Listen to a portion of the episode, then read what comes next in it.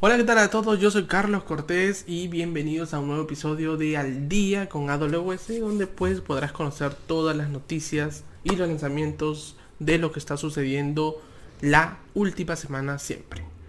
Hoy tenemos un episodio muy bueno y creo que es la semana de Machine Learning, la semana de inteligencia artificial porque tenemos cosas impresionantes lanzadas. ¿Sí? Servicios que están ya disponibles en GA en General Available. Así que vamos a ir a repaso y vamos a revisar cada uno de ellos. No te muevas.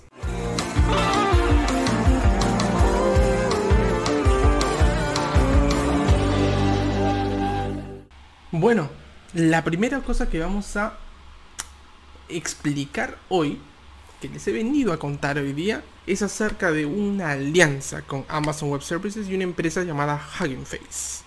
A ver, un poquito que no estoy entendiendo, pero ¿de qué trata esto de Hugging Face y este convenio con Amazon y por qué es importante? ¿Sí? Bueno, primero que todo, entendamos qué es Hugging Face. Hugging Face es una empresa que se fundó en 2016 relacionada con el procesamiento de lenguaje natural. Eso quiere decir que está muy relacionado con el desarrollo de modelos, digamos, específicamente para este rubro. Entonces, que por ejemplo, eh, NLP es usado para entendimiento de lenguaje, para buscadores, para mm, em, analizar lo que son las palabras, ¿no? La semántica, muchas de esas cosas. Ok, entonces Hugging Face desarrolla modelos de NLP. Ahora se ha aliado con Amazon Web Services. ¿Qué tiene especial Hugging Face?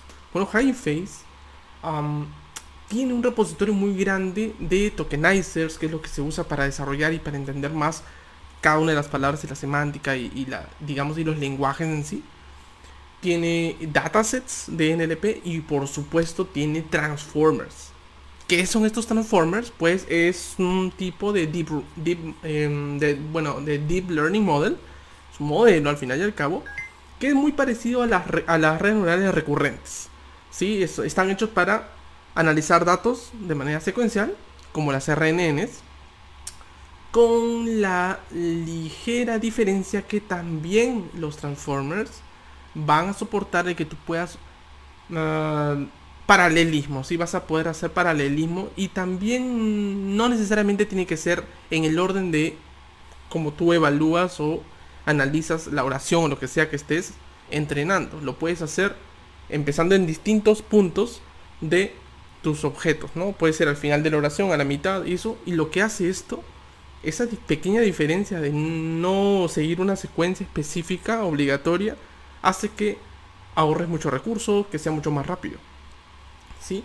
Justamente esta es la capacidad que tomó Hugging Face en, digamos, democratizar más Machine Learning y ofrecérselo a todos los desarrolladores para que ellos puedan tener acceso a estos modelos, a estos transformers optimizados, lo último y cada vez pues siempre actualizando, actualizando, ¿no? Y, Hugging Face ha um, hecho open source varios de sus proyectos, hay unos muy interesantes que les voy a poner em, pues aquí abajo y que ya les voy a mostrar, por ahí les voy a mostrar unas imágenes de lo que hace. El Coger, Coger Reference, me parece que es uno de ellos, déjame buscar lo que lo tengo por acá. El Core Conference Sí, me parece que es ese Corferer. Yeah, eh, Corference. Yes. Sí. El Corference es una de las de las open source projects que tiene Hugging Face muy bueno. Y la verdad que analiza en tiempo real la semántica y cómo está compuesta la oración que tú pues puedes escribirla ahí mismo, ¿no? Y puedes usar esto en tus aplicaciones. Ahora, esta alianza, ahora vamos a lo interesante. Esta alianza lo que hace es agregar o extender el SDK de SageMaker de Python con todas estas funcionalidades de Transformer que ya viene desarrollando Hugging Face. Esto está muy impresionante porque ahora vamos a poder entrenar modelos de lo último que tiene Hugging Face en SageMaker de manera nativa y optimizarlos a nuestros gustos. Ahora, ¿por qué es tan complicado esto de NLP? pues obviamente demora muchísimo, toma muchos recursos, es complejo, entonces Hugging Face nos acerca más a tener modelos de NLP más estables, más eficientes, ¿no? Acordémonos que uno de los modelos más famosos de NLP que existe ahora es el BERT. Y pues hace poco también hubo un ingeniero de Alexa, del equipo de Alexa, que también desarrolló una versión eh, literal, em, digamos, superior a BERT. No sé cuántas veces, 20 veces más rápido que BERT, llamado BORD. Lo pueden encontrar aquí en Having Face, en la página de Having Face. Está muy interesante y poder meterse más e involucrarse en estos modelos de Machine Learning está muy interesante y pues realmente va a cambiar las cosas. Lo que se intenta con Hugging Face y la alianza con Amazon Web Services es acelerar la adopción de NLP, ¿sí? acercarnos más, que todos los desarrolladores puedan tener acceso a estos más de 7000 modelos y miles de transformers que son pues digamos optimizados y pues no perdamos tanto el tiempo entrenando desde cero un modelo de NLP. Como sabemos, los modelos preentrenados de NLP ya han pasado por todos estos eh, procesos muy largos y costosos. Nos tratan de acercarnos más. BERT es uno de ellos y como ellos vamos a encontrar muchos más. Pues y ahora con el SDK, teniéndolo ya directamente relacionado con SageMaker, pues está dentro del, digamos, del sistema de, de, modelos distribuidos que tiene SageMaker y además vamos a poder usarlo con el digamos con el bueno en inglés se llamaría con el auto hyper parameter tuning ¿no? que es un pues, es un sub servicio que tiene SageMaker para poder entrenar tus hiperparámetros de tu modelo y puedes optimizarlo así que no hay mucho que hablar hay mucho que hablar, seguro que pronto iremos más al detalle de cómo se hacen, pues, cómo se va a usar este modelo, qué, más tiene por dentro. Sí, a ver qué tan complicado es y pues qué tan divertido es jugar con NLP un rato y pues con, obviamente con SageMaker. Ok, segundo tema muy importante que vamos a revisar hoy. Eh, se ha anunciado ya el General Available de uno de los servicios muy interesantes lanzados en el pasado Rainband 2020, en el diciembre pasado del 2020, y es Amazon Lookout for Metrics.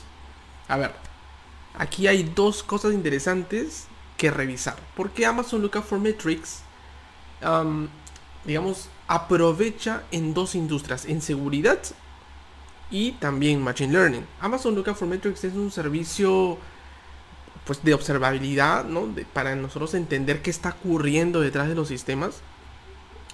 Y es un servicio que corre con varios modelos de Machine Learning detrás, que son los mismos que Amazon.com usa, para nosotros tratar de detectar anomalías que estén sucediendo en nuestros sistemas. Diagnosticarlos, categorizarlos y luego alertarnos sobre ellos, buscar posibles soluciones y autoaprender de cómo nosotros estamos manejando las anomalías que detectamos. Es por eso que desde el punto de vista de Machine Learning es un gran servicio y es pues una nueva manera de nosotros poder descubrir lo que está ocurriendo. Ahora, ¿qué tipo de anomalías, Carlos? Porque eh, anomalías de todo tipo. Anomalías, por ejemplo, dejar un carrito de compras botado por ahí anomalías es de cuando una persona o cuando múltiples personas hacen login o hacen registro, ¿no? Hay X maneras de saberlo, ¿no? Cuando hay una transacción que ha quedado pues ahí en proceso o muchas que han quedado en proceso, o sea, realmente cómo se va a saber si eso no es. Si es un falso positivo o no lo es. Entonces, para nosotros entender la causa raíz de lo que ha sucedido, nos tomaría mucho tiempo. Y esto es lo que normalmente ocurre cuando los motores de reglas tradicionales con el cual son detectados actualmente este tipo de anomalías funcionan. Eh, usan rangos específicos en el día, un set completo de datos que les permite tener un ambiente predefinido y detectarlos. Y sobre ese ambiente predefinido ah, tratar de detectar las anomalías. Pero la precisión no es la más alta. Entonces, ¿qué barreras rompe Amazon Lookout for Metrics? Eleva la precisión de las, de las anomalías detectadas, ¿sí? Y a nivel de seguridad, pues nos provee una algo interesante que se llama continuous detection.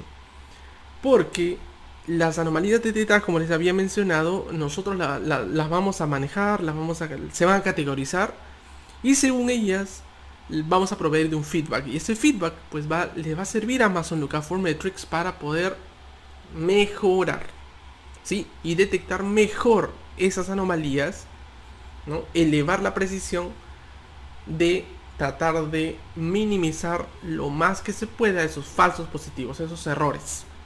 ¿Ok? Y justamente eso es lo que me gusta de este servicio, ¿no? Continuous Detection, uno, y lo otro, Continuous Evaluation. O sea, tenemos una detección continua de lo que está ocurriendo y también tenemos una mejora continua, ¿no? Un continuous improvement o diría yo un continuous evaluation. O sea, el modelo se va reentrenando, va mejorando, va mejorando conforme vamos usando el servicio. Eh, y pues está muy interesante poder ya ver cómo qué cosas nuevas sacamos con Amazon Lookup for Metrics.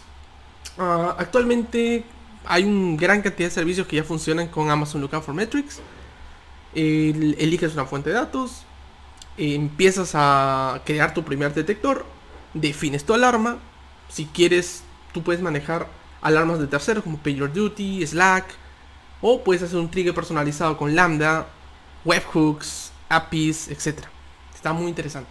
Así que pruébenlo y cuéntenme qué les parece Amazon Lookup for Metrics. Tercera actualización que vamos a revisar ahora y es un nuevo servicio, es una nueva integración, es un nuevo miembro a la familia de los servicios de AWS y es Red Hat. Red Hat ahora viene nuevamente a crear nuevas maneras de desplegar nuestras aplicaciones y administrar Kubernetes no solo en la manera híbrida que ya lo hacía OpenShift, sino que ahora dentro de AWS. ¿Recuerdan cuando lanzaron VMware sobre AWS? Bueno, ahora viene a OpenShift sobre AWS.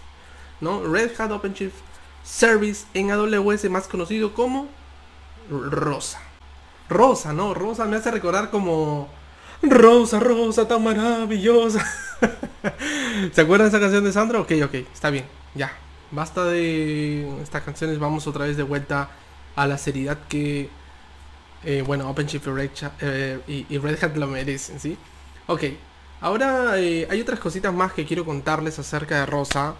Y es la serie de requisitos que necesitas para poder lanzarlo dentro de AWS. Es muy, muy, muy estricta la cantidad de cosas que necesitas hacer. IAM Roles, AWS Organization, Service Control Policies, que esté dentro de un Organization Unit, obviamente.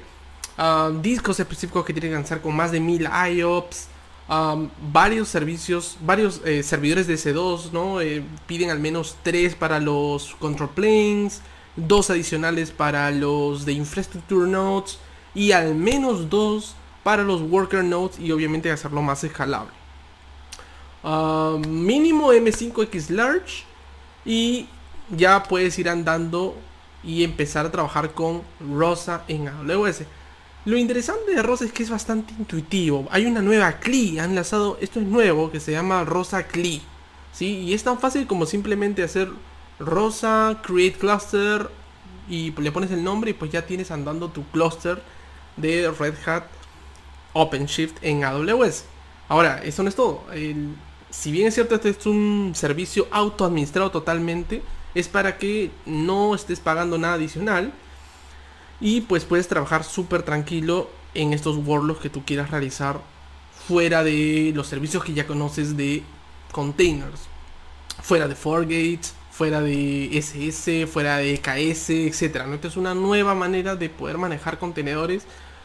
Y pues si te gustaba tanto Red Hat y OpenShift, ahora lo tienes con sabor AWS aquí. Así que está bastante interesante. Ok, vamos con la cuarta actualización.